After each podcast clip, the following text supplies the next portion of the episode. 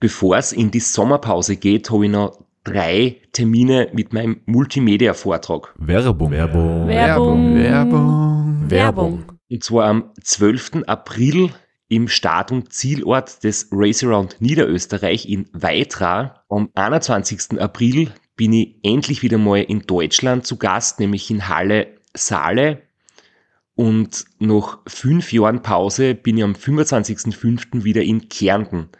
Und zwar in der Artbox in St. Gertraud bei Franschach. Es gibt ein paar Highlights vom Race Across America, Einblicke in meinen 24-Stunden-Rekord und natürlich ganz viel Anekdoten, teilweise auch sehr lustige, aus meinen beiden Teilnahmen beim Transcontinental Race.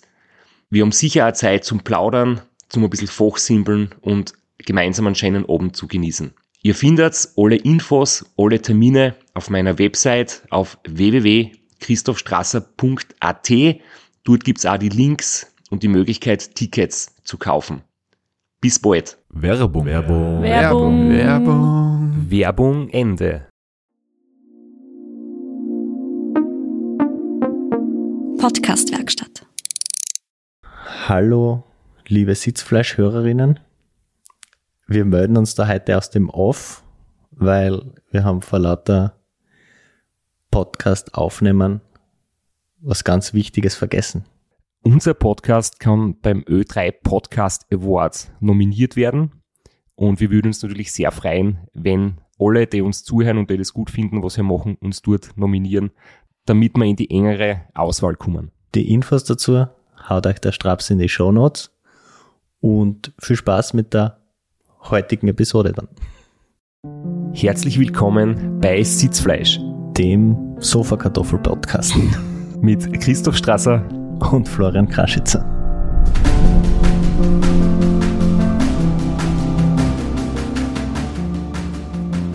Wir wechseln heute ein bisschen unsere Aufnahmelocation sozusagen.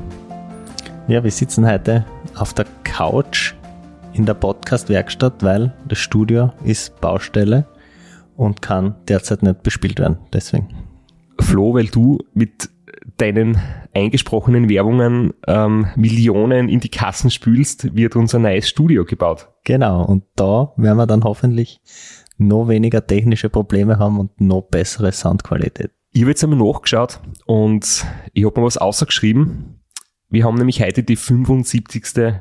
Sitzfleisch-Episode und ich habe mir überlegt, das ist sicher ein schönes Jubiläum und wenn man das jetzt in Hochzeitsjahren von einem Ehepaar ähm, umlegt sozusagen, habe ich mir gedacht, das ist sicher ein wunderbares Jubiläum, wie zum Beispiel die goldene Hochzeit oder die diamantene Hochzeit. Weißt du, was das 75-jährige Jubiläum ist? Naja, noch, jetzt hast du es eigentlich schon weggegeben. Es ist nicht Gold und nicht Diamant. Also sage ich Rubin. Na, weder noch. Es ist die Kronjuwelenhochzeit. und das, das sowieso lustig gefunden. Ähm, ich weiß nicht, wenn jetzt zwei Männer über ihre Kronjuwelen reden, sollte man vielleicht eher das Thema wechseln. Aber es ist auf jeden Fall in den Hochzeitsjubiläen das Höchste, was man erreichen kann. Darüber gibt's keine Bezeichnungen mehr. Also wir, wir sind schon recht weit gekommen, muss ich sagen. Ja, also heute unsere Kronjuwelenfolge.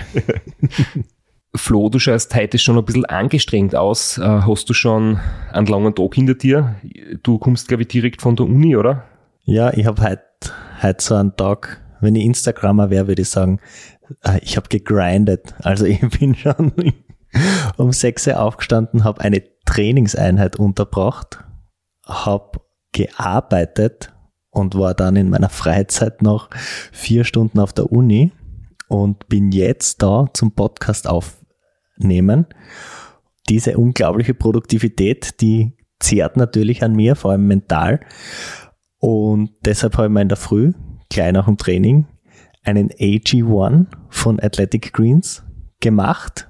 Das war in meinem Zeitbudget drinnen, weil da muss man nur einen Löffel AG1 aus dem Keramikbecher, aus dem Kühlschrank mit Wasser vermischen und austrinken und dann hat man einen grünen Smoothie mit 75 Mineralstoffen und wertvollen Vitaminen und der sorgt für verbesserte Konzentration, längere Leistungsfähigkeit. Ist gerade an so einem Tag wie heute vital. und hat mich bis jetzt hochkonzentriert lassen und ich hoffe, dass wir jetzt diesen Podcast auch noch gut rüberbringen.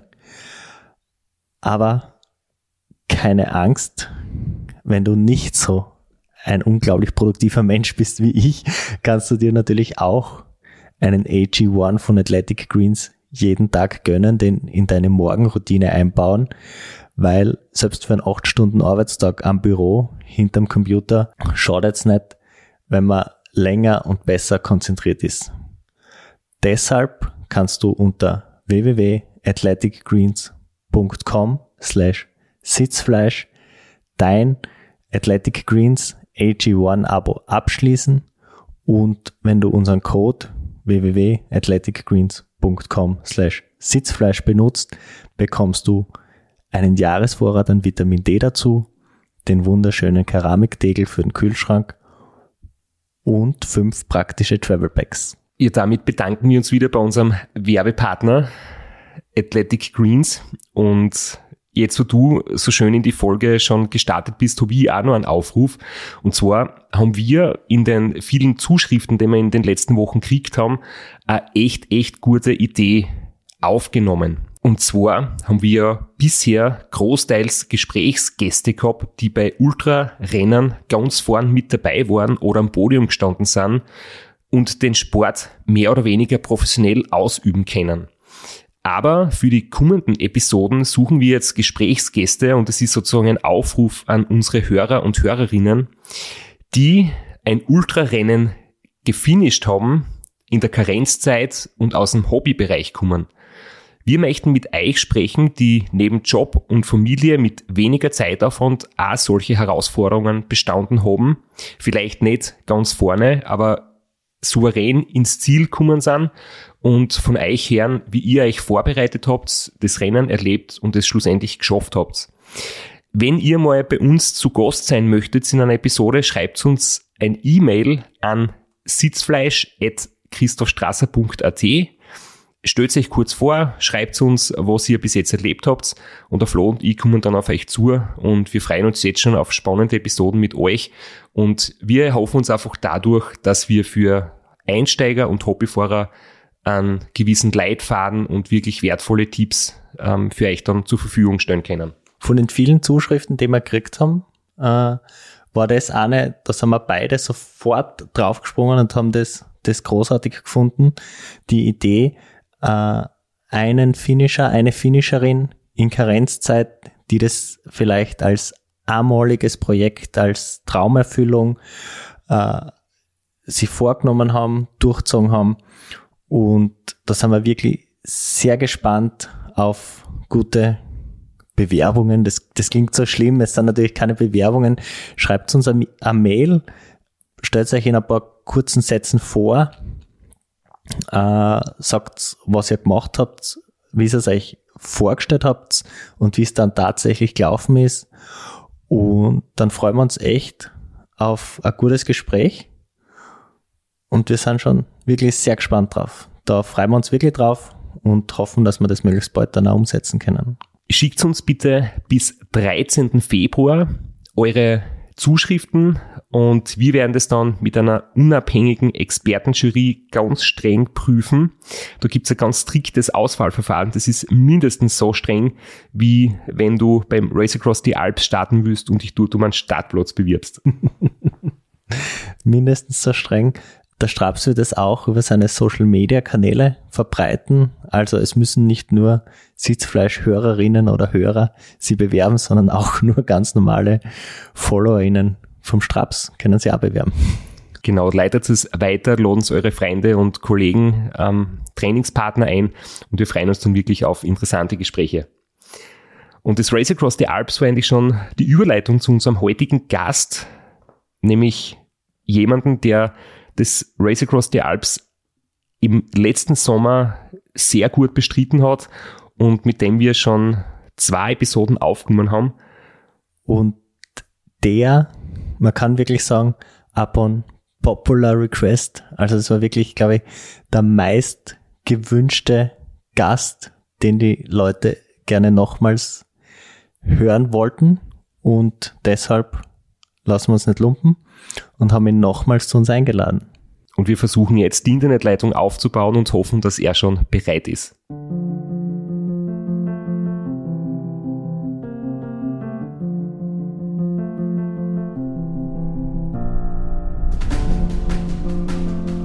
Ja, die Verbindung ist erfolgreich hergestellt und Robert Müller, wir sagen Hallo zu dir, Hallo nach Deutschland und freuen uns sehr, dass du wieder Zeit hast, einmal bei uns zu erzählen, wie es so gelaufen ist in letzter Zeit. Ja, hallo, danke für die Einladung. Ja, freut uns sehr. Äh, wie, wie gesagt, meistgewünschtester Gast. Und äh, wir freuen uns auf ein, auf ein gutes Gespräch. Vielleicht beginnen wir gleich mal ganz unverbindlich. Wie, wie läuft das Wintertraining? Du hast ja letzten Winter sehr viel geschimpft, dass so lang kalt und nass war, aber hast die trotzdem nicht zur Rolle durchgerungen und fährst immer noch alles draußen. Ja, also bis jetzt war ich noch draußen. Zum Glück war es ja so über Silvester ziemlich warm bei uns, über 10 Grad, also konnten wir super Rad fahren. Und jetzt liegt Schnee, jetzt kann ich langlaufen gehen im Thüringer Wald, im Fichtelgebirge. Das macht sehr viel Spaß. Aber Radfahren im Moment ist nicht so, nicht so gut, ja, das stimmt schon.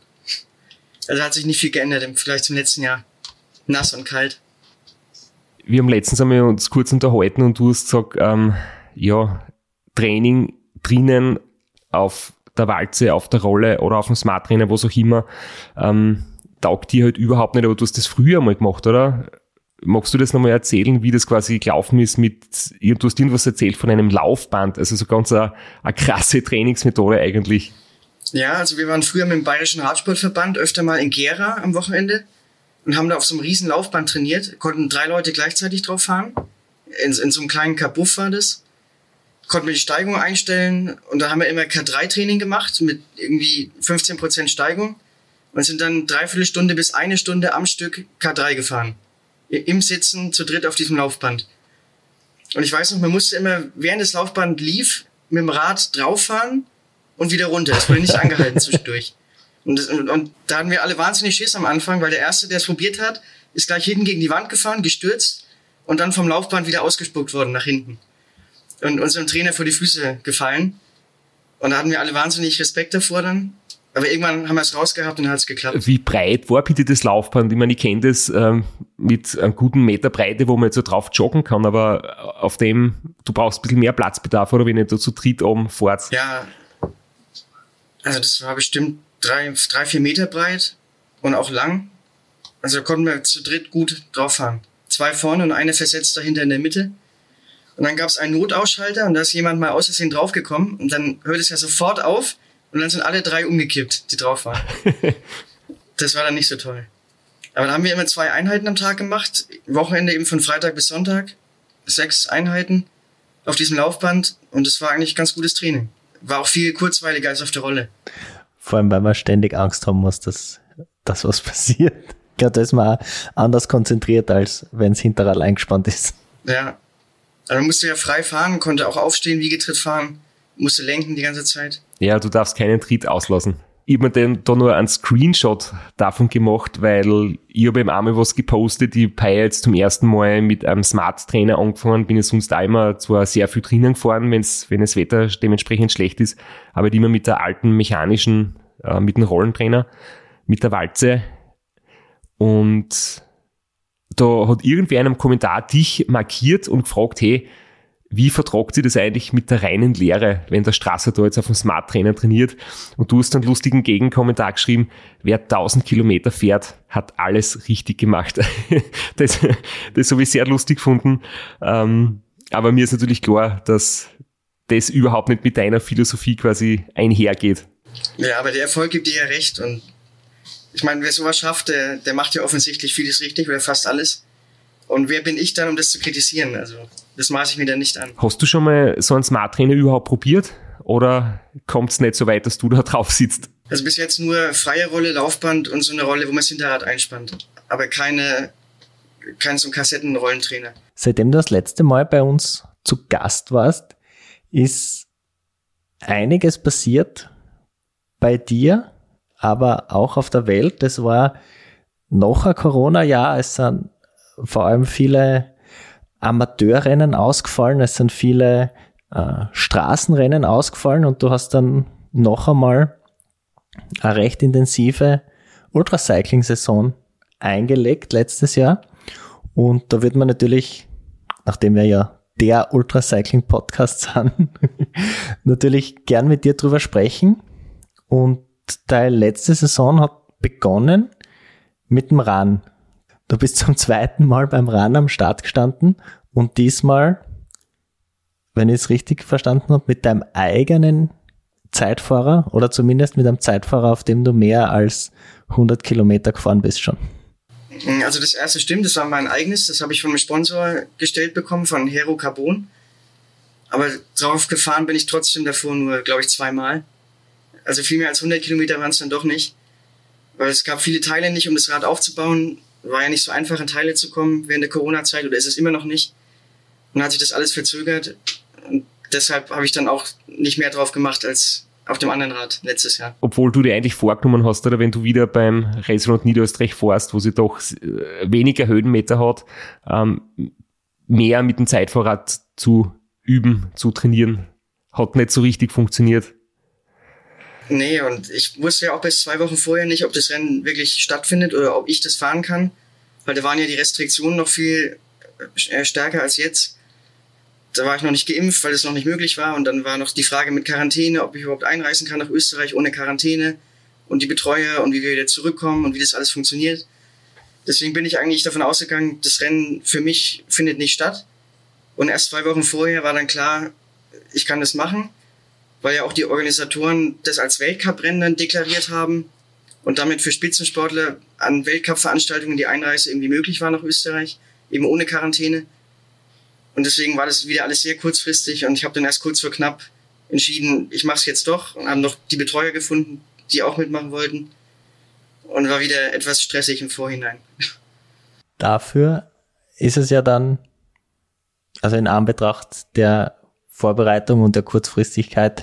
Aber so ist es eben beim Rahn vielen ausländischen Athleten gegangen. Wie ist es dann gelaufen für die? Warst du zufrieden? Du hast, äh, wir haben uns auf der Strecke ganz kurz gesehen, da hast keine Zeit für, für mich gehabt. Da hast äh, nicht so zufrieden gewirkt. Wie war es dann im Ziel, im Endeffekt für die?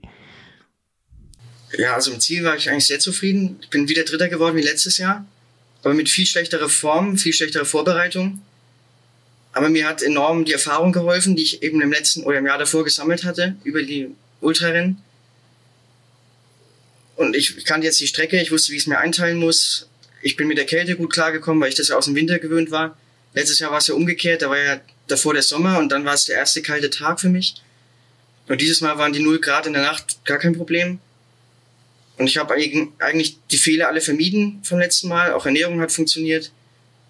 Und deswegen bin ich für die relativ schlechte Form, die ich hatte, doch gut durchgekommen und war dann am Ende zufrieden mit dem dritten Platz. Und hast du sie, hast du dir so anders eingeteilt, oder? Weil äh, beim ersten Run hast du eigentlich am Anfang sehr, sehr ja, stark Tempo gemacht und hast dann am Schluss wahnsinnig gelitten, wie du uns erzählt hast. Und äh, dieses Mal, glaube ich, hast du, zumindest mir ist es so vorgekommen, wie wir uns äh, recht bald am Anfang getroffen haben, ähm, hast du mit mehr dosiertem Tempo gestartet und ein bisschen vorsichtiger die ersten Stunden angehen lassen. Ja, absolut. Also ich bin viel langsamer losgefahren. Ich hatte auch das Problem, ich hatte so ein drei Speichenvorderrad im, im Zeitfahrrad drin und es war starker Seitenwind. Und ich habe mich dann gar nicht getraut, im Auflieger zu fahren und bin meistens am Basebar gefahren, was mich auch nicht schneller gemacht hat. Aber es hat mir immer das Vorderrad zu verrissen im Auflieger und hatte ich echt Angst zu stürzen. Ja, und dann letztes Jahr wollte ich dich ein bisschen fordern und, und wollte mal sehen, wie, wie gut ich dagegenhalten kann. Und das war dieses Mal überhaupt kein Thema. Also bin ich komplett mein Tempo gefahren, ruhig losgefahren. Du hast mich ja relativ schnell überholt dann. Ich glaube, nach einer halben, dreiviertel Stunde schon. Und deswegen habe ich mir da am Anfang überhaupt keinen Stress gemacht. Ja, ich war fast ein bisschen überrascht ähm, in dem Moment, weil ich mir gedacht habe, vielleicht ist bei dir irgendwas nicht in Ordnung, weil du halt wirklich äh, deutlich langsamer gefahren bist als das letzte Mal. Aber schlussendlich, glaube ich, war es so die intelligente Herangehensweise und du hast schon ein bisschen anscheinend ja, Erfahrung gesammelt. Ja, auf jeden Fall. Also ich wusste ja hinten raus, was noch kommt, diese Wellen auf den letzten 30, 40 Kilometern, wo, wo ich eben letztes Jahr gar nicht hochgekommen bin. Und dieses Mal ging es richtig gut noch am Schluss. Und ich war auch nicht so fertig im Ziel. Und deswegen von der Einteilung her war es viel besser. Und ich war ja sogar schneller als im Jahr davor mit schlechterer Form. Also allein durch den Erfahrungsgewinn und, und die bessere Krafteinteilung war ich dann schneller am Ende sogar. Ja, alles richtig gemacht. Jetzt braucht es nur für ein eventuelles nächstes Mal noch eine bessere Form und dann, dann wird es richtig, richtig eng. also wenn ich beides zusammenbringe, Form und Erfahrung, dann könnte schon noch was gehen, denke ich, ja. Das Racing Round Niederösterreich war jetzt ja im Prinzip nichts Neues für dich. Ne? Da hast du schon ähm, äh, gewusst, was auf dich zukommt und die, die Tücken oder so schon gekannt, aber du bist ja dann als nächstes Rennen und das war eigentlich so unsere Einleitung. Wir haben das Race Across the Alps schon kurz, kurz erwähnt und das war für dich äh, das erste Mal. Das war ein Rennen, das du noch nie mitgefahren bist und über das würde man nämlich auch gern reden, einfach ja, zu hören, wie es wie es da gelaufen ist bei dir oder was du dir erwartet hast. Ob du zum Beispiel Bescheid gewusst hast, wir haben ja die Folge ähm, mit dem Lukas Kienreich aufgenommen, das war Staffel 6 und Episode 12 und er hat gesagt, das Rennen hat ungefähr 520 oder 530 Kilometer und 14.000, 15.000 Höhenmeter, das weiß niemand so genau. Wie hast du dich da irgendwie auf das Ganze vorbereitet, nachdem ja da vielleicht nicht so viele detaillierte Infos vorhanden sind wie bei anderen Rennen? Also erstmal, ich habe von dem Rennen schon vor 20 Jahren gehört zum ersten Mal. Da habe ich im Tourmagazin einen Bericht drüber gelesen, über die erste Austragung, eben vor 20 Jahren. Da hat der Gerrit Lomser gewonnen, der damals Profi war. Und waren Wolfgang Fasching am Start und die ganzen Koryphäen aus dem Ultracycling. Und da war ich schon wahnsinnig beeindruckt davon, dass sowas überhaupt möglich ist, eben 15 Alpenpässe oder wie viele das sind am Stück zu fahren. Und, und ja, und habe mir schon gedacht, vielleicht irgendwann mal könnte ich das auch mal probieren. Ja, und dann, als ich beschlossen habe, ich gehe da an den Start und mache das, bin ich dann die Strecke zwei Wochen vorher abgefahren. Weil ich manche Pässe nicht kannte und auch die Abfahrten eben kennenlernen wollte, bin ich in zwei Tagen wieder mit äh, Gepäck also mit, mit Schlafsack, Isomatte, dass ich unterwegs einfach irgendwo schlafen kann. Habe ich mir die Strecke genau angeschaut. Und dann wusste ich, was auf mich zukommt, wusste, wie ich mir das einteilen kann. Habe mir Betreuer gesucht, wieder drei komplett neue Betreuer, die sowas auch noch nie gemacht hatten. Und dann gab es nur noch ein Problem. Ich hatte vergessen, mich rechtzeitig anzumelden und die Meldeliste war schon voll. und dann musste ich beim, beim Veranstalter noch betteln, dass ich noch einen Platz bekomme. Und dann hat er gesagt, ja, ich setze mich auf die Warteliste und wenn jemand ausfällt, dann kann ich noch mitfahren. Und dann kam auch erst so zwei Wochen vorher die Nachricht, ja, es ist noch ein Platz frei geworden. Wenn ich jetzt gleich zusage, dann kann ich den Platz haben und mitfahren. Also war auch wieder nur zwei Wochen vorher definitiv klar, dass es dann klappt. Ja, und dann habe ich mir eben meinen Betreuer eingepackt und wir sind dahin gefahren, einen Tag vorher. Noch am Abend eine kleine Runde gefahren, haben da die Besprechung angehört, da wurden dann Teilnehmer vorgestellt, der Vorjahressieger, der einer, der den zweifachen Everesting-Weltrekord hält, also zweimal die fast 9000 Höhenmeter am Stück gefahren ist. Irgendjemand anderes, der zehnmal den Ötztaler gefahren ist am Stück, also die Strecke. Und da habe ich mich schon ein bisschen klein gefühlt dann unter den ganzen Leuten da. Und mein Ziel war vorher eigentlich nur in 24 Stunden durchzukommen, damit es auch ein Eintagesrennen ist, weil das der Slogan ist ja, das ist das härteste Eintagesrennen der Welt, aber dafür muss man es ja auch in einem Tag schaffen. Ja, richtig. Sonst ist es, ist es keins mehr. Und das war dann mein Ziel eigentlich. Und Platzierung hatte ich jetzt nicht so auf dem Schirm. Also da wollte ich auch einfach sehen, was rauskommt, wenn ich eben vernünftig durchkomme. Und habe mir da kein konkretes Ziel gesetzt. Du sprichst da eh was, was Gutes an. Wir haben das mit dem Lukas auch kurz besprochen. Das da ist so genau irgendwo dazwischen. Ein langer Marathon ein kurzes Ultrarennen. Das sind auch viel Ultrafahrer am Start, das sind aber auch sehr viel Marathonfahrer mit ganz guten Ergebnissen. Wie würdest du das einschätzen? Ist es, ist es noch ein Marathon oder ist es schon ein Ultrarennen? Also ich würde schon sagen, es ist ein Ultrarennen. Man fährt ja auch eine komplette Nacht durch. Manche Teilnehmer fahren mehr als 24 Stunden. Ich weiß gar nicht, was ich gebraucht habe. Irgendwas um die 20 Stunden, 21 Stunden. Und es, also von der Zeit her ist es länger als äh, Race Around Niederösterreich. Und eben 13.000, 14.000 Höhenmeter. Also ich würde schon sagen, es ist ein Ultrarennen. Ja, und ich glaube wenn man sich ähm, anschaut, wer solche Rennen gewinnt, gerade beim Race Across the Alps, äh, wie du gesagt hast, der Gerrit Glomser zum Beispiel, ist jetzt trotzdem jemand, der aus dem Profibereich gekommen ist, der gute Marathons natürlich fahren kann. Ähm, aber trotzdem halt ist es bei dem Rennen irgendwie schon speziell, dass du nicht nur so ausgewiesene Langstrecken-Spezialisten gewinnen, sondern eben Leute, die auch von der kürzeren Strecke kommen. Das ist irgendwie trotzdem faszinierend, dass es anscheinend, ich denke, das kommt daher, weil man halt wirklich von seinen ähm, von seinen Stärken und Schwächen einfach ein sehr guter Bergfahrer sein muss, weil man da intensiv im intensiven Bereich unterwegs ist, aber trotzdem wieder längere Abfahrten hat, wo man mit einer guten Technik kraftsparend runterkommen kann und sie wieder ein bisschen erholen kann. Und deswegen, glaube ich, kommt so ein Rennen an einem Bergspezialisten oder Marathonspezialisten etwas mehr entgegen als so ein, ein langes, gleichmäßiges Rennen, wo man mehr so Zeit vor Qualitäten braucht, denke ich. Ja, und, und es ist ja auch ein Massenstart. Man startet ja zusammen, kann Windschatten fahren, kann in Gruppen fahren. Es hat dann schon richtig Rennfeeling, also wie bei einem Marathon auch. Du hast gesagt, beim, beim Run war die Form noch nicht ganz da. Das Rater war äh, knapp zwei Monate später. Wie war, wie war die Form inzwischen? Ja, also die war schon deutlich besser. Ich habe dann gut trainiert vorher, bin viele Berge gefahren, im Höhenmeter so viel wie es ging, auch bei mir in der Gegend. Zwei Wochen vorher eben die Strecke da abgefahren.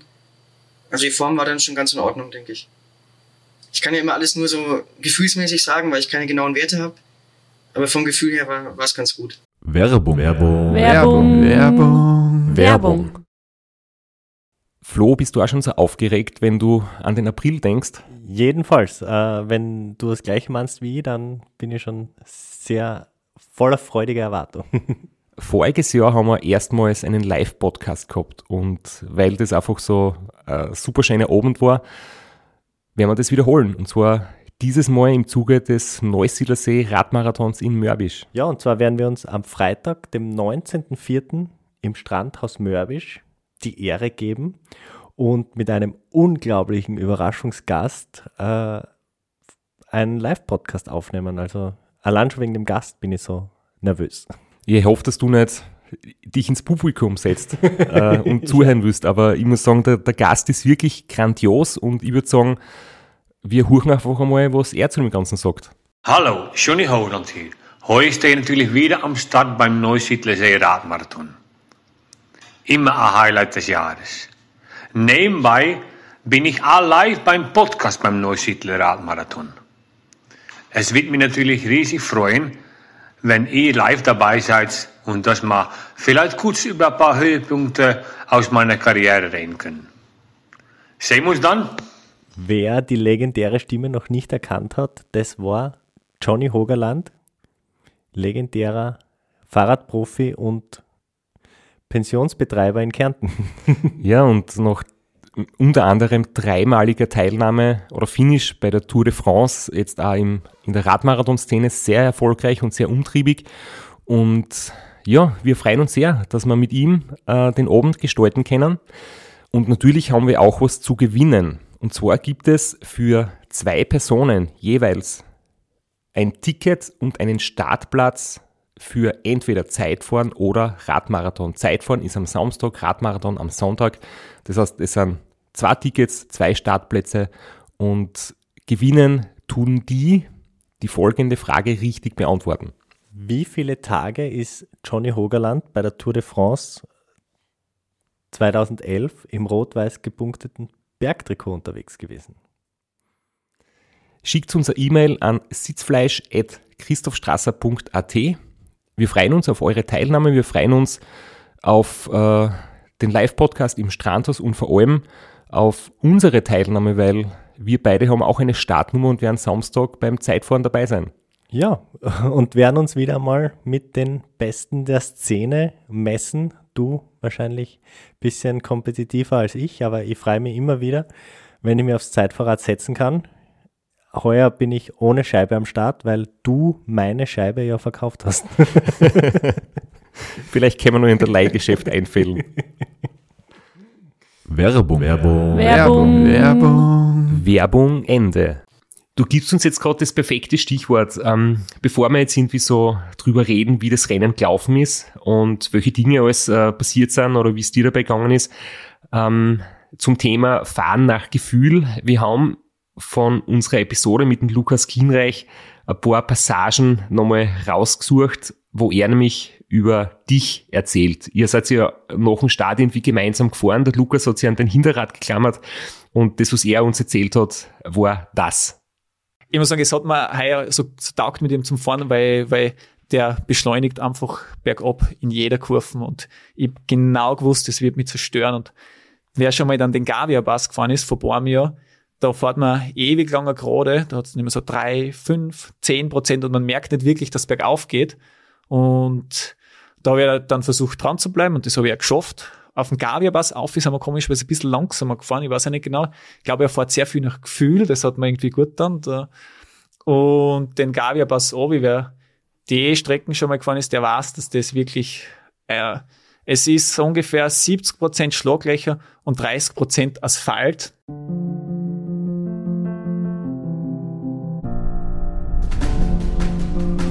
Wer die Gavia-Abfahrt kennt, der weiß, das ist eine einspurige Straßen, da kommen Motorradl entgegen oder da kommen irgendwelche Busse entgegen, also es ist extrem gefährlich und da bin ich ihm gefolgt und er hat wirklich bei jeder Kehre einfach immer draufgedruckt und mein Glück war dann, ich bin echt so froh, ich habe mir einen Carbon-Flaschenhalter aufs Radl montiert, der die Flaschen nicht so gut hält. Und das heißt, wenn man dann über den Gavia-Pass oben fährt, dann rüttelt immer immer die Flaschen raus. Äh, und dann ist mir die Flaschen aus meinem Flaschenhalter rausgefallen.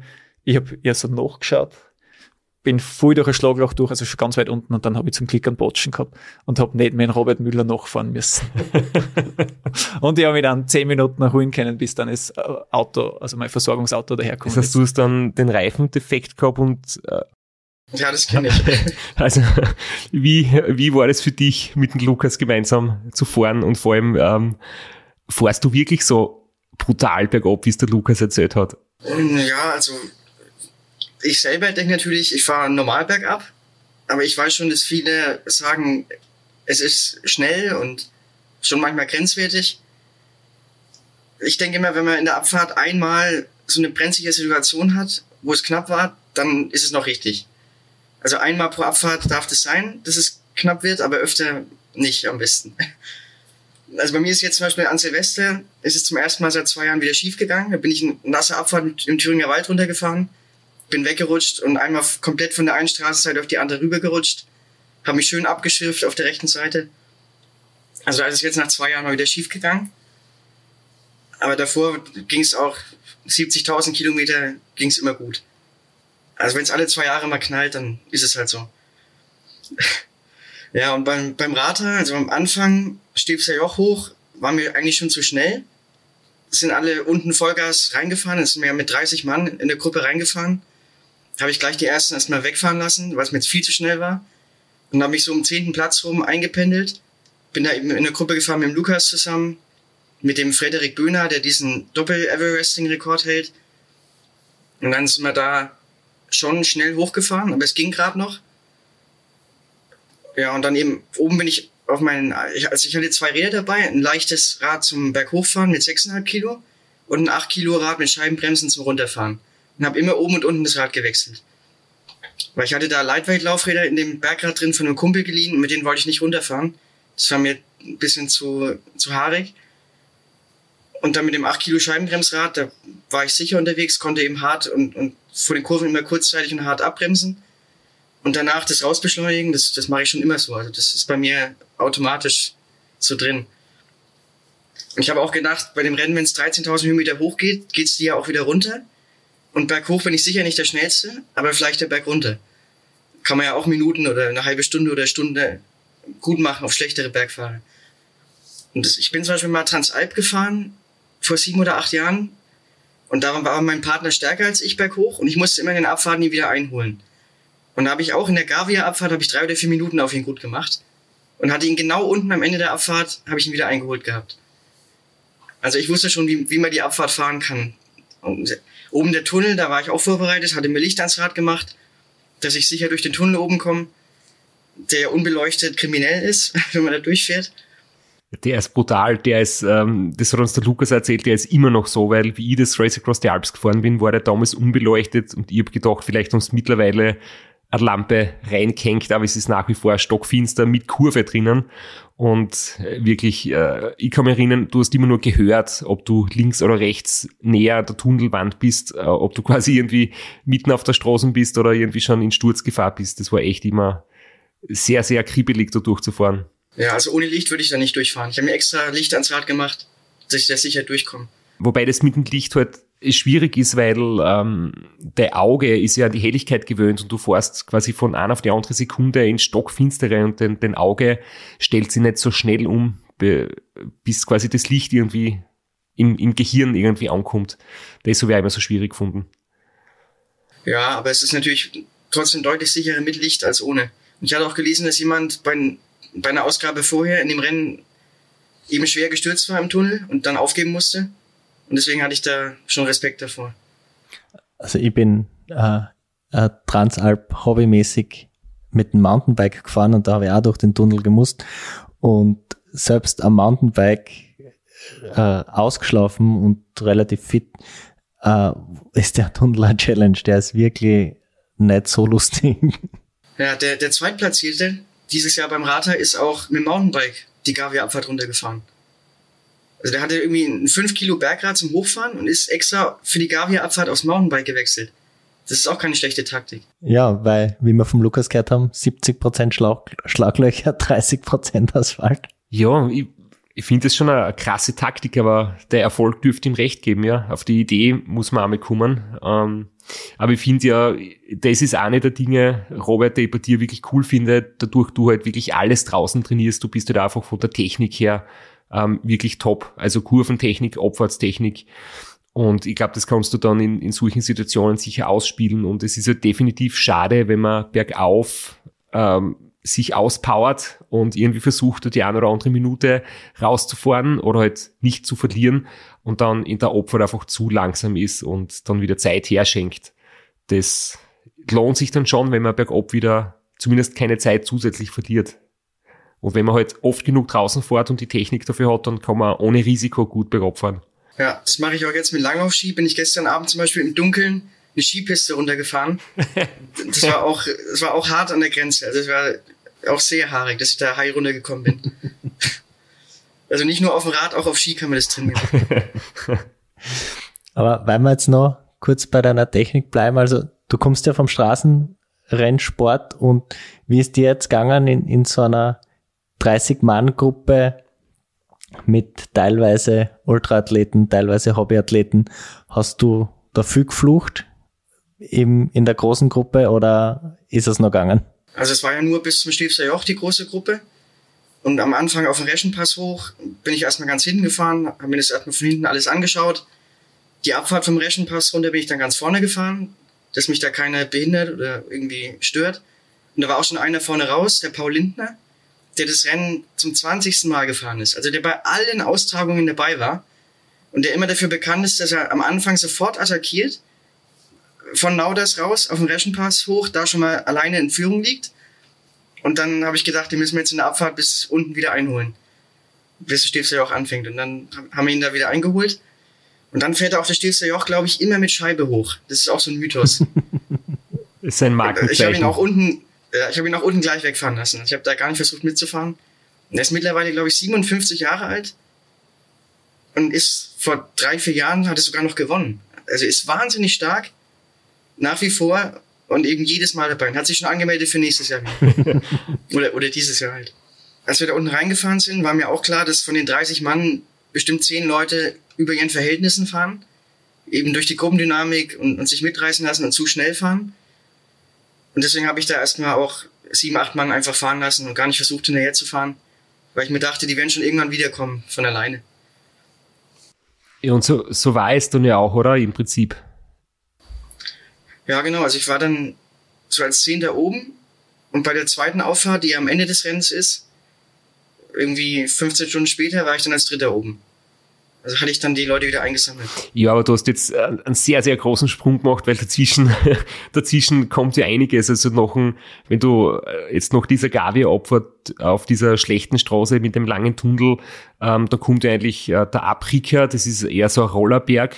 Ähm, den spürt man gar nicht so richtig, hat eine super schöne Abfahrt und dann kommt man zum Mortirolo, der eigentlich, also meiner Meinung nach so der härteste Anstieg ist im Rennen, weil er halt durchgehend mehr als 10% Steigung hat auf äh, 12 Kilometer. Und wie ist es dir auf dem Anstieg gegangen? Hast du den gekannt? Äh, natürlich durch die eine Trainingsrunde, aber bist du denn schon öfters gefahren? Also ich bin ihn bei der Transalp schon mal gefahren und dann auch eben im Training vorher, also habe ihn schon gekannt. Aber ich hatte mehrere Probleme, als ich da unten reingefahren bin in Mortirolo. Weil das, also das Drama in Anführungszeichen hat schon früher angefangen.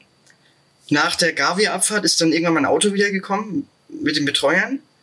Und da habe ich schon gesehen, der rechte Spiegel war abgefahren. Da habe ich gefragt, was da passiert ist, warum der Spiegel da so weghängt. Und dann haben sie so gelacht und gesagt, ja, sie sind zu nah an, die, äh, an eine Felswand gekommen und haben den abrasiert.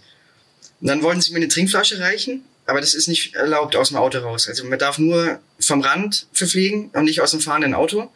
Und dann habe ich sie eben gebeten, vorauszufahren, sich irgendwo hinzustellen, um mich dann zu verpflegen. Und dann haben sie mich überholt. Hat dann nämlich noch ein Auto überholt und dann hat mein Begleitfahrzeug vorne scharf abgebremst in der Kurve, weil Gegenverkehr kam. Und das Auto dahinter ist draufgefahren. Also ein Auffahrunfall. Und dann war ich erstmal total perplex, bin vorbeigefahren und war aber noch nicht verpflegt. Und habe gewusst, naja, die stehen jetzt da, haben den Unfall gebaut, werden jetzt wahrscheinlich deine Zeit brauchen, um das zu klären mit Polizei oder wie auch immer, mit Versicherung. Und hätte eigentlich in dem Moment gleich umdrehen müssen, um mir eine Flasche zu holen und Verpflegung weil ich ja nichts mehr hatte, weil ich ja seit dem Gavia oben alleine unterwegs war. Und dann bin ich aber trotzdem, habe ich nicht richtig nachgedacht, bin trotzdem einmal, erstmal einfach weitergefahren. Mit dem Paul Lindner zusammen. Wir waren ja zu, zu zweit. Und dann ist mir natürlich kurze Zeit später, also schon vor Afrika, das Trinken ausgegangen. Dann hat mir der Paul zum Glück eine Flasche Cola gegeben. Die hat dann so bis kurz vor Mortirolo gereicht. Ja, und Verpflegung hatte ich zum Glück am Rad dabei, weil ich hatte eine Oberrohrtasche auf dem, auf dem Oberrohr eben, die aber nur dafür da war, dass ich mich in der Abfahrt mit, mit, mit der Brust drauflegen kann, dass ich bequemer runterfahren kann. Also wenn ich mich aufs Oberrohr setze, dass ich die Brust da ablegen kann. Und da waren so alte Riegel drin, so zwei Jahre alte, steinharte, abgelaufene Riegel. So ein Stapel, vier, fünf Riegel. Eben nur als Polster für, für die Brust eigentlich. Aber die muss ich dann essen, weil ich ja nichts anderes dabei hatte. Äh, also diese Riegel haben mich dann bewahrt davor, dass ich einen Hungerast bekommen habe weil ich eben zwei Stunden alleine unterwegs war.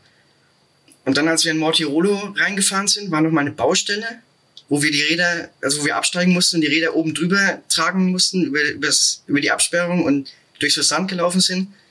Und da habe ich auch gedacht, wenn meine Betreuer da durchfahren, also die kommen dann mit dem Auto nicht durch, die müssen irgendwie außen rum und da war kein Weg richtig. Dann habe ich schon damit gerechnet, dass es wahrscheinlich dauern wird, bis sie überhaupt mal wiederkommen. Und dann hatte ich noch das Problem, dass ich immer noch das, das Abfahrtsrad hatte von der Gavia-Abfahrt. Also das 8 Kilo schwere Rad mit einer Übersetzung von 39, 28 als kleinsten Gang. Und mit dem Rad wollte ich... Mittlerweile etwas erleichtert, oder? Weil du hast ein paar hundert Gramm Riegeln rausgegessen. ja, das stimmt. Aber es hatte, glaube ich, immer noch 8 Kilo. Und da bin ich mit diesem Rad unten in Mortirolo rein, wo es ja gleich mit 20 Prozent anfängt und habe verflucht, dass ich jetzt auf diesem Rad eben sitze weil es natürlich, der Gang war zu dick, das Rad war zu schwer. Ich hatte nichts zu trinken mehr, hatte nur noch diese steinharten Riegel und wusste überhaupt nicht, meine Betreuer, was die machen, wo die sind. Ich hatte kein Funkleiter, kein Handy, kein Geld. Also ich hatte gar nichts und wusste nicht, was los ist und war eben schon seit zwei Stunden alleine unterwegs. Und, und da habe ich mir schon Gedanken gemacht, wie ich das Rennen jetzt fertig fahren kann, falls das Auto kaputt ist oder die irgendwie mit der Polizei solche Probleme haben, dass sie nicht mehr weiterfahren können und habe mir dann gedacht, naja, bis zu dem Punkt, weil es war ja ein Rundkurs, also mir fährt ja dann über Afrika, Mortirolo, fährt mir so eine Runde und kommt wieder da vorbei. Also ich wäre an der Stelle, wo der Unfall passiert ist, nochmal vorbeigekommen und hätte sie da spätestens wieder treffen können. Aber mittlerweile ist es auch dunkel geworden. Also als ich Mortirolo dann hochgefahren bin, hat es angefangen zu dämmern. Und da ist mir dann wieder zugute gekommen, dass ich das Licht ja von der Gavia-Abfahrt schon am Rad hatte also es waren doch glückliche Zufälle. Also ich hatte auch die Regenjacke noch dabei von der Abfahrt, ich hatte das Licht am Rad, ich hatte diese Tasche mit den Riegeln. Das alles hat mir geholfen, dass ich so lange überhaupt alleine fahren konnte. Und dann wusste ich noch von der Besichtigung, dass am Mortirolo im ersten Drittel ein Brunnen ist an der Strecke, wo ich dann angehalten habe und mir meine Flasche aufgefüllt habe. Also dann sind zwar meine Bedenken gewachsen, wie das alles jetzt weitergeht und wie ich das Rennen jetzt fertig fahren kann. Aber für den Moment ging es erstmal noch. Hast du ähm, die Flaschen aufgefüllt in der ersten Drittel der Abfahrt oder im ersten Drittel des Anstiegs? Nee, des, des Anstiegs von Montirolo. Also ich war da schon ziemlich trocken gelaufen, weil ich eben lange nichts hatte, nur eine Flasche Cola zwischendurch. Und dann habe ich am Brunnen erstmal eine ganze Flasche sofort getrunken und dann noch eine und nochmal die Flasche voll gemacht und mitgenommen eben für den Anstieg. Ja, und dann bin ich dann mit dem sauschweren Rad eben hochgefahren, habe schon alles verflucht. Aber zum Glück in der Hälfte des Anstiegs kamen meine Betreuer dann doch. Also nachdem ich dann über zwei Stunden alleine war, eben sind sie doch wieder aufgetaucht. Das Auto war noch fahrtüchtig. Und ich habe dann auch gar nichts weiter gesagt, habe so getan, als wäre nichts passiert, habe nicht weiter drüber nachgedacht, habe das Rad natürlich sofort gewechselt aufs leichte Bergrad und dann ging es gleich viel besser. Und dann bin ich noch gut hochgekommen bis zum, bis zum Gipfel. Ja. Du kannst eigentlich jetzt äh, im Nachhinein sagen, wenn du mit dem Lukas noch gemeinsam gefahren wärst, wenn er nicht zurückgefallen wäre, ähm, er hat ziemlich das ähnliche Problem gehabt wie du, weil er uns erzählt, dass nachdem er quasi seinen blotten Reifen repariert hat, ähm, ist sein Team auch, der uns auch keinen Unfall gehabt, glücklicherweise, weil sie haben auch einen Vorfehler gemacht und der ist dann auch alleine gefahren, ziemlich lang. Und da ist nämlich das Betreuerteam von der Rückseite auf dem Mortirolo raufgefahren, statt über den Afrika. Und das heißt, wenn ihr da noch gemeinsam gewesen wäret, hättet ihr euch nicht helfen können gegenseitig. Vielleicht hätte Lukas noch deine Riegel weggegessen.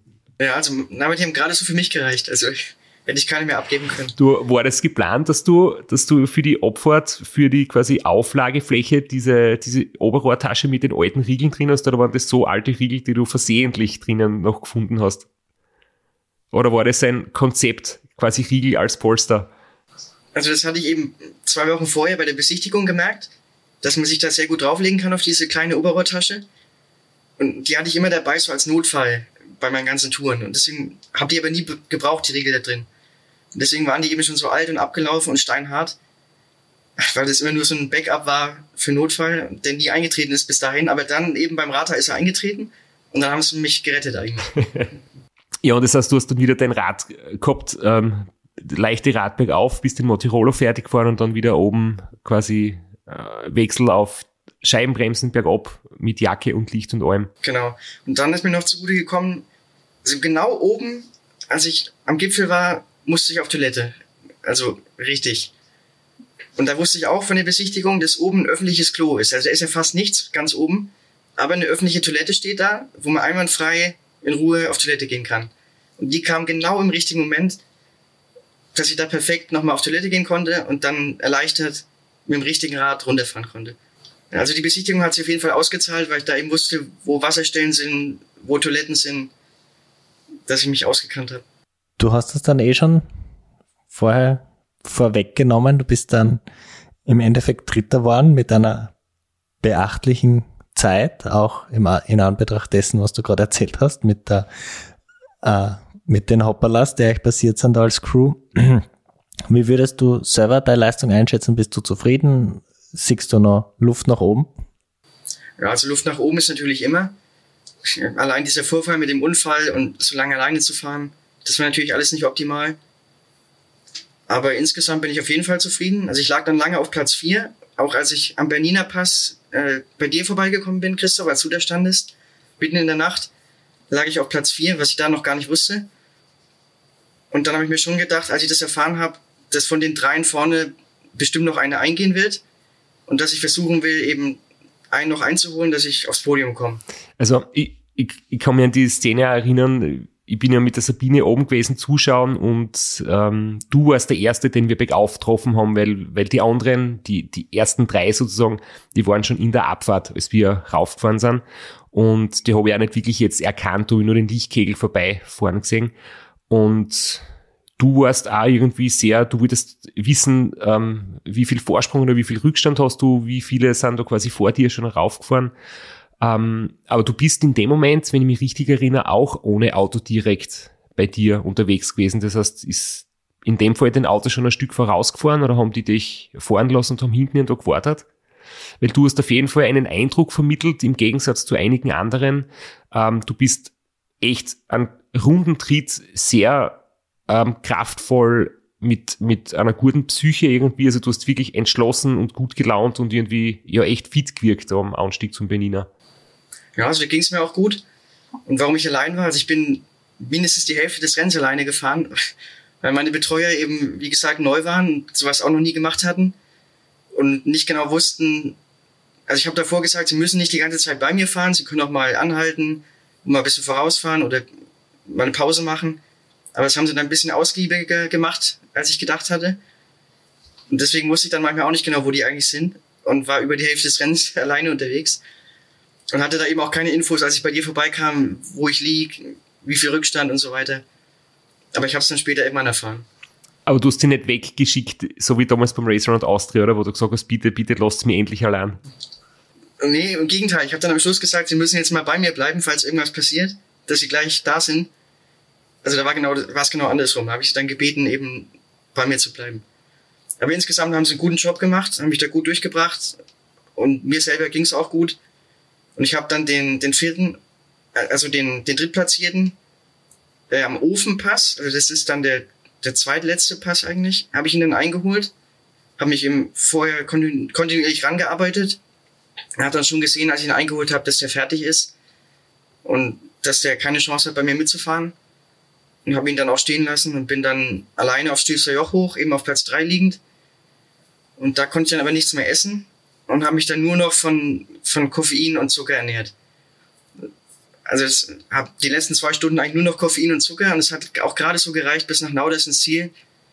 Bis dahin bin ich noch gut gekommen, konnte noch das Zielinterview geben und danach war Feierabend. Dann lag ich erst mal zwei Stunden da und es ging gar nichts mehr. Aber also die Kraft hat genau gereicht bis zum Ziel. Ich habe es mir perfekt eingeteilt. Bin eben auf Platz drei gefahren, hatte, glaube ich, die viertbeste Zeit aller Zeiten sogar, hatte Pierre Bischoff gesagt. Weil es war ja ein Rekordrennen, also die ersten beiden sind ja Streckenrekord, beide gefahren. Oder haben den, den alten eben beide unterboten. Also war sehr schnelles Rennen. Und war ich top zufrieden. Ja.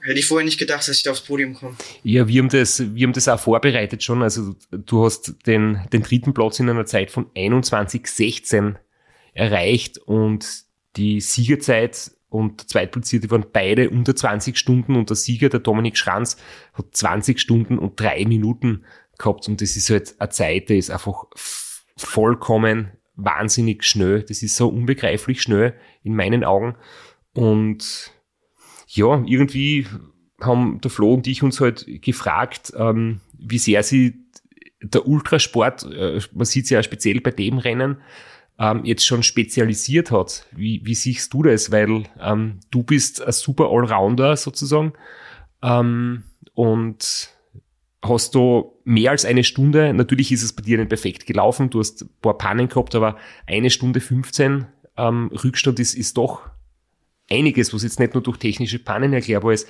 Und ich frage mich schon, ähm, wie spezialisiert ist es schon und hat man als guter Allrounder überhaupt noch eine Chance, bei so einem Rennen ganz vorn mit dabei zu sein?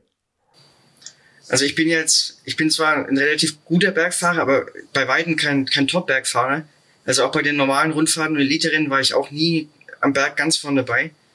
Dafür bin ich auch zu breit gebaut einfach und für meine Größe dann doch zu schwer. Ich hatte auch mit Abstand die dicksten Oberschenkel von denen, die da vorne rumgefahren sind. Und die ersten sind halt schon richtige Bergspezialisten. Also sehr dünn, sehr abgemagert, bereiten sich ja auch speziell dann für solche Rennen vor. Und ich bin eben vorher Niederösterreich gefahren und ich fahre alles mögliche Kriterien zwischendurch. Und dann mal ein Radmarathon, ein Ultrarennen, ein Rundstreckenrennen, eine Rundfahrt. Also ich, ich würde schon sagen, dass ich ein guter Allrounder bin. Und dadurch, dass ich da aufs Podium fahren kann, also zeigt es schon, dass man auch als Allrounder, ich bin beim Race Around Niederösterreich aufs Podium gefahren, beim Rathaus Podium gefahren, beim Race Around Austria vor zwei Jahren. Also ich habe zwar nirgendwo gewonnen, aber aufs Podium fahren geht dann schon bei, auch bei so unterschiedlichen Rennen. Aber klar, um, um zu gewinnen, müsste man sich wahrscheinlich schon genau spezialisieren. Ja, ja ich glaube, du bist nur bei keinem langen Rennen nicht aufs Podium gefahren, oder? Ja, das stimmt. Ja. Und im Prinzip war das Rata eigentlich so die perfekte Überleitung. Du bist vom komplett supported dran zum semi-supported Rata und dann dein nächstes Rennen war ein komplettes unsupported Rennen. Da hast du durchs Rata eh schon ganz, ganz okay vorbereitet. Ja, also es war dann wieder Ultracycling Dolomitica, was ich davor auch schon gefahren war, im Jahr davor. Aber ich glaube, die Puristen würden sagen, es ist nicht komplett unsupported, weil es gibt drei Verpflegungsstationen unterwegs wo man einen Beutel hinterlegen kann mit Essen, mit Kleidung, mit Ausrüstung.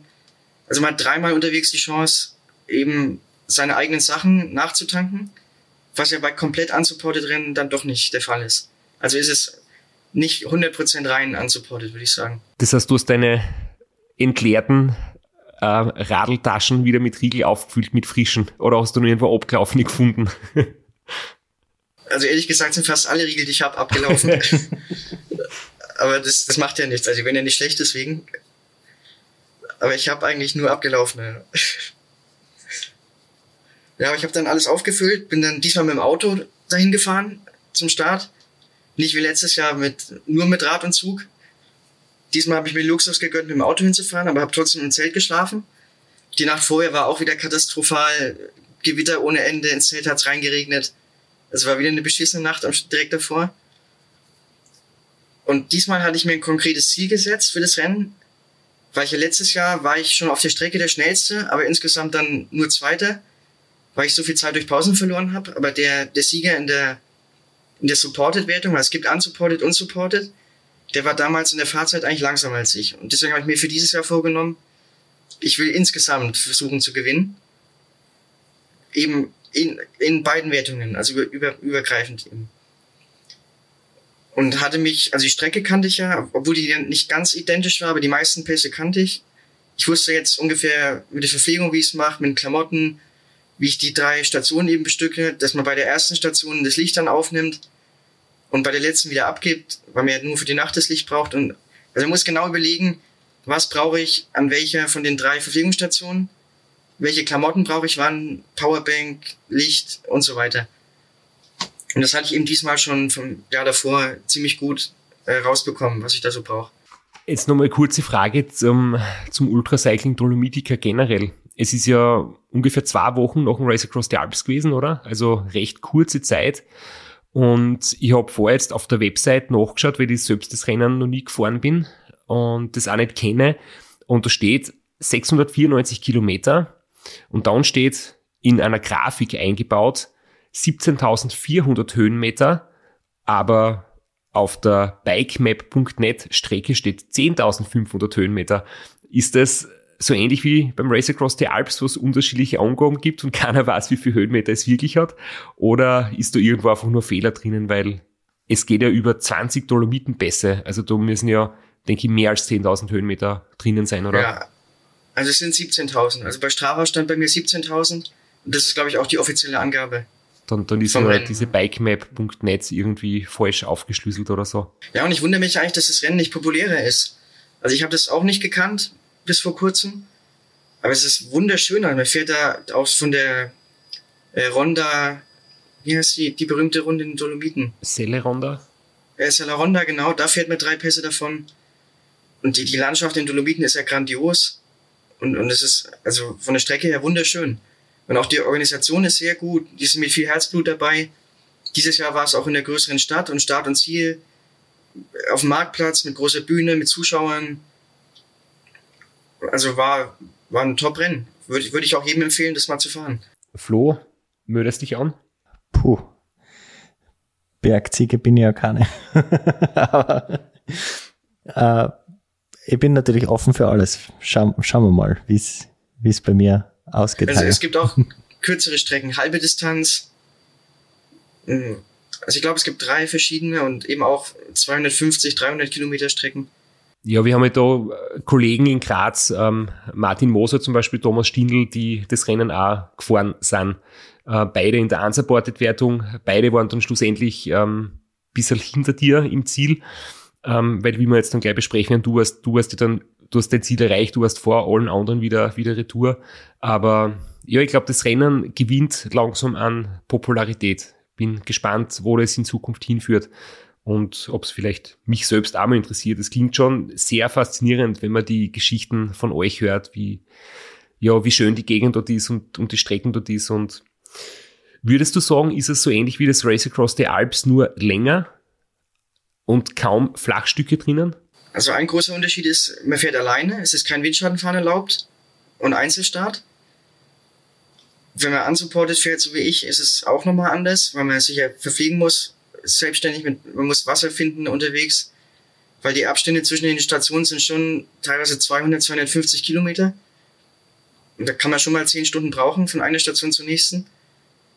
Und ich habe dann auch überall Wasser gefunden, aufgenommen an, aus verrosteten Wasserhähnen irgendwo am Straßenrand und aus Brunnen und alle möglichen Quellen angezapft. Das hat mein Magen auch zum Glück alles vertragen. Und es gibt eine Sache, die mir bei dem Rennen, also die ich sehr bedenklich finde. Und das ist eben alleine nachts die Alpenpässe runterzufahren. Wenn kein Verkehr ist, weil dann doch der Wildwechsel eine wahnsinnige Gefahr darstellt. Also ich hatte bestimmt vier, fünf Mal Rehe, die direkt vor mir in der Abfahrt über die Straße gerannt sind und die man dann in diesem schmalen Lichtkegel eben nur so ganz aus dem Augenwinkel sieht, wenn es eigentlich schon zu spät ist. Sieht man die und dann rennen die direkt vor mir über die Straße und einmal war es so knapp, also da ist vielleicht ein Meter vor mir ein Reh eben vor meinem Vorderrad vorbeigerannt und ich habe den Schock meines Lebens bekommen, weil ich habe mich schon liegen sehen eigentlich, dass ich da durchgekommen bin, ohne zu stürzen. Das war ein Wunder. Also es war wahnsinnig knapp. Und danach hatte ich auch wie so einen Schock und bin den Rest der Abfahrt runtergeeiert. Also es war am, am Krötnerjoch ganz oben. Und habe mir auch gedacht, das, das, kann man eigentlich nicht mehr machen, sowas. Das ist eigentlich unverantwortlich. Das ist russisch Roulette spielen. Und ich hatte auch gehört, dass bei dem Rennen schon mal ein Luxemburger schwer gestürzt war. In der Abfahrt eben wegen Rehwechsel, äh, wegen Wildwechsel. Und wie man das Problem als Einzelfahrer ohne Begleitauto, wie man das lösen kann, das weiß ich auch noch nicht. Also finde ich wahnsinnig gefährlich. Da gibt es nicht wirklich eine Möglichkeit oder etwas zu tun. Weil es ist ja, es ist ja so, dass du quasi mit dem Auto hinter dir, das Problem ist ja trotzdem ähnlich, aber du hast halt natürlich perfektes Licht, du hast Fernlicht, du hast vielleicht einen Zusatzscheinwerfer, du hast halt einfach die, die perfekte Weitsicht und kannst ganz anders vorausschauen fahren. Das ist eigentlich der größte Unterschied. Ja, also vielleicht bräuchte ich noch helleres Licht, das noch mehr ausleuchtet, auch so die Randbereiche von der Straße. Aber das ist so eine Sache, also die ist wirklich, das ist schon haarsträubend teilweise. Und das scheint mir halt besonders da in der Region, wenn da kein Verkehr ist in der Nacht, schon ein großes Problem zu sein. Ja, aber ansonsten bin ich da, bin ich da sehr gut durchgekommen, auch bis zum Ende keine größeren Probleme gehabt und habe dann mein Ziel erreicht und bin eben als Erster angekommen von allen Klassen und Wertungen, was es auch noch nie gab vorher bei dem Rennen. Bis jetzt haben da immer die Supported-Fahrer gewonnen. Und dann, ja, da, genau, dann bin ich ins Ziel gekommen. Also diesmal hatte ich vorgesorgt, hatte Essen im Auto, hatte einen Kocher dabei, konnte mir was zu essen kochen. Bin am Badesee gefahren, habe mich gewaschen, also war alles in Ordnung und wollte aber eigentlich am nächsten Morgen dann ganz früh die Heimreise schon antreten, weil ich am Sonntag eben wieder heimfahren musste. Und dann haben sie mir aber gesagt, ich muss auf die Siegerehrung warten, die dann nachmittags erst sein sollte, Sonntagnachmittag, weil ich einen Carbon-Laufradsatz gewonnen hätte, den ich aber nur bekomme, wenn ich persönlich bei der Siegerehrung anwesend bin. Und das hat meinen Zeitplan komplett durcheinander gebracht, weil ich hatte irgendwie zehn Stunden Heimfahrt vor mir und wollte eigentlich den ganzen Sonntag eben gemütlich heimfahren. Ich war ja auch müde noch und habe gedacht, ich muss unterwegs bestimmt mal schlafen. Ja, und dann musste ich eben warten bis diese Siegerehrung, die war dann irgendwie 15, 16 Uhr nachmittags erst, bis eben alle im Ziel waren. Und dann habe ich statt einen Carbon-Laufradsatz, habe ich dann nur einen Gutschein bekommen und die haben gesagt, die schicken mir den Laufradsatz zu. also hätten sie es auch gleich sagen können und dann hätte ich gar nicht warten brauchen so lange. Also bin ich dann doch ohne Laufradsatz heimgefahren, viel zu spät eben losgefahren, noch in Stau gekommen und bin dann Montag früh um 4 Uhr zu Hause gewesen und musste um fünf wieder aufstehen, um auf die Arbeit zu gehen. Also habe ein oder eineinhalb Stunden geschlafen, bin um fünf aufgestanden und dass ich wieder auf die Arbeit gegangen. Und da dann wie ein Zombie meine acht Stunden irgendwie rumgebracht. Also das, das war nicht schön. Hast du den Laufrad jetzt mittlerweile bekommen oder ist das irgendwie nicht eingelöst worden, das Versprechen? Ich, ich habe den tatsächlich eine Woche später dann mit der Post zugeschickt bekommen. Ein sehr schöner Laufradsatz. Also hat sich schon gelohnt dann.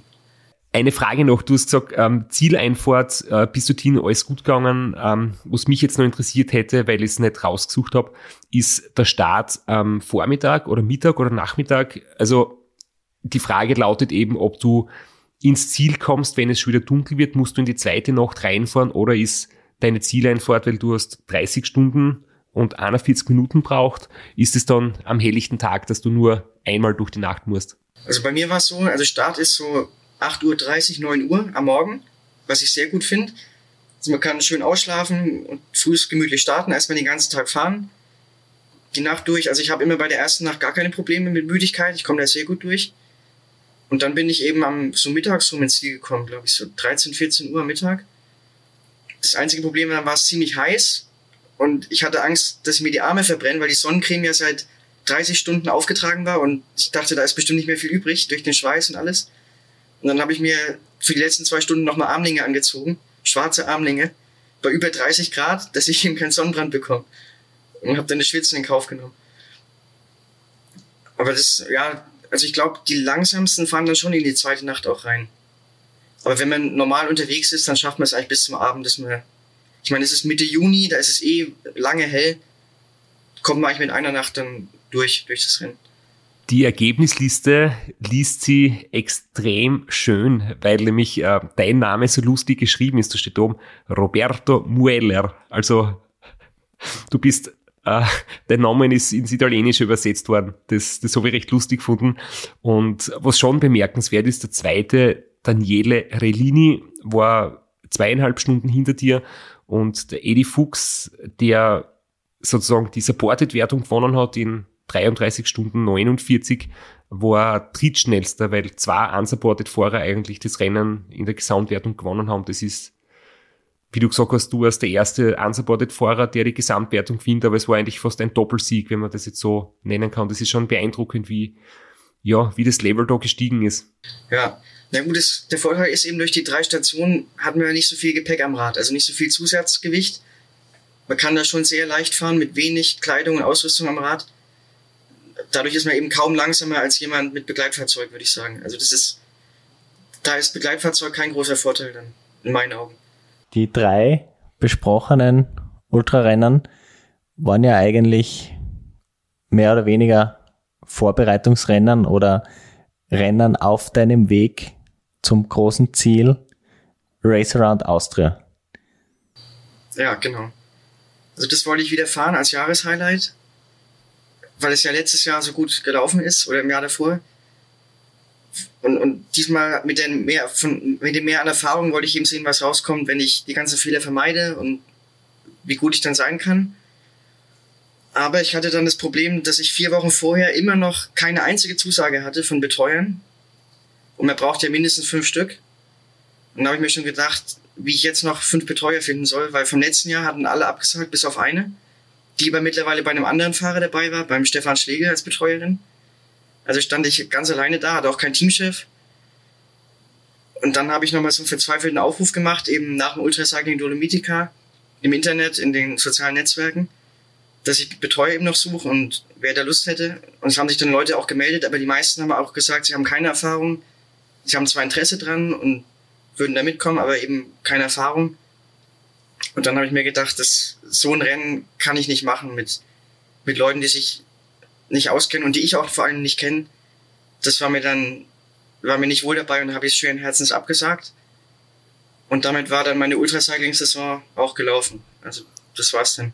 Wie groß war die Enttäuschung, also ohne jetzt da, ähm, bitte nicht falsch verstehen, in, in, in Wunden zu wühlen oder so. Ich denke, die Enttäuschung ist schon da, aber ähm, irgendwann muss man sich ja abhaken und schauen, das Beste draus zu machen, oder? Weil man kann es nicht mehr ändern. Und hast du da irgendwie dir leicht getan, ein Ersatzprogramm zu finden, oder hast du irgendwie dem schon etwas hinterhergetrauert und schweren Herzens irgendwie abgesagt?